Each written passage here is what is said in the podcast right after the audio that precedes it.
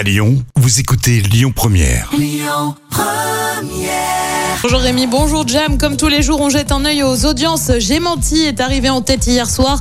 La série de France 2 a rassemblé plus de 3 millions de personnes euh, pour les derniers épisodes de la saison. Ça représente euh, 16% de part de marché. Euh, Derrière, on retrouve TF1 avec une autre série, Good Doctor.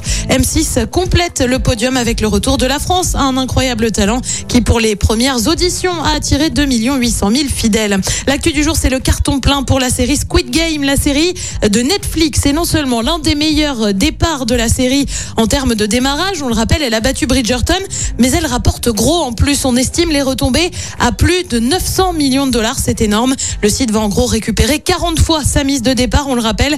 132 millions de comptes ont visionné au moins un bout de la série dans le monde. Et puis un nouveau rendez-vous policier va débarquer sur France 3, c'est prévu euh, pour le 9 novembre prochain. Ça s'appelle Sophie Cross. Euh, Cette fiction de près d'une heure et demie revient sur la disparition d'un enfant de 6 ans au bord de la mer du Nord. Sophie Cross mène alors l'enquête. En attendant, côté programme ce soir, sur TF1, on retrouve la série Munch. Sur France 2, comme tous les jeudis, c'est envoyé spécial avec un dossier sur l'immobilier. Sur France 3, on passe une journée avec Brassens. Et puis sur M6, c'est le meilleur pâtissier avec un jury un peu particulier parce qu'il y aura Louane et Julien Doré. C'est à partir de 21h05.